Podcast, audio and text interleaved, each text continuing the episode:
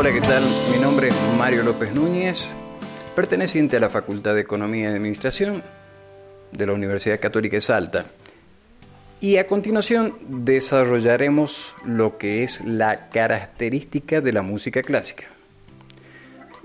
En este caso, la principal intención de los artistas neoclásicos era representar sus ideas mediante la belleza aparente y perfecta, o sea, de una forma equilibrada, natural y con la expresión justa. O sea, la música deja de representar emociones exageradas y evita acompañamientos pesados o melodías recargadas.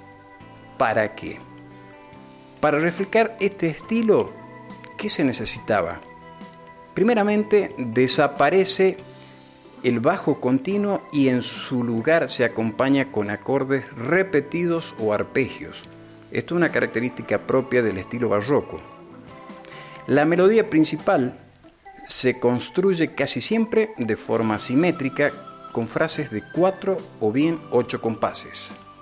Se perfeccionan las formas anteriores, la sonata clásica, que es la forma más clara de este estilo. En este caso, los compositores intentan que las obras guarden las proporciones precisas, sin que ningún fragmento se destaque más que uno.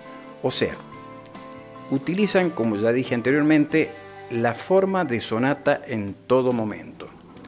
Otra característica a nombrar sería que se forman agrupaciones instrumentales fijas. Buscan el equilibrio de los diferentes timbres, como el cuarteto de cuerda, o la orquesta clásica.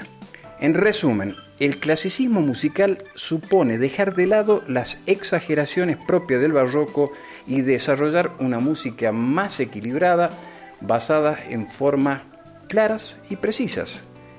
Ahora bien, en cuanto a la fusión social de la música, vemos como la burguesía intenta imitar a las clases nobles, accediendo a conocimientos musical, se escriben métodos para aprender y sobre todo no solamente a leer música, sino también a tocar instrumentos.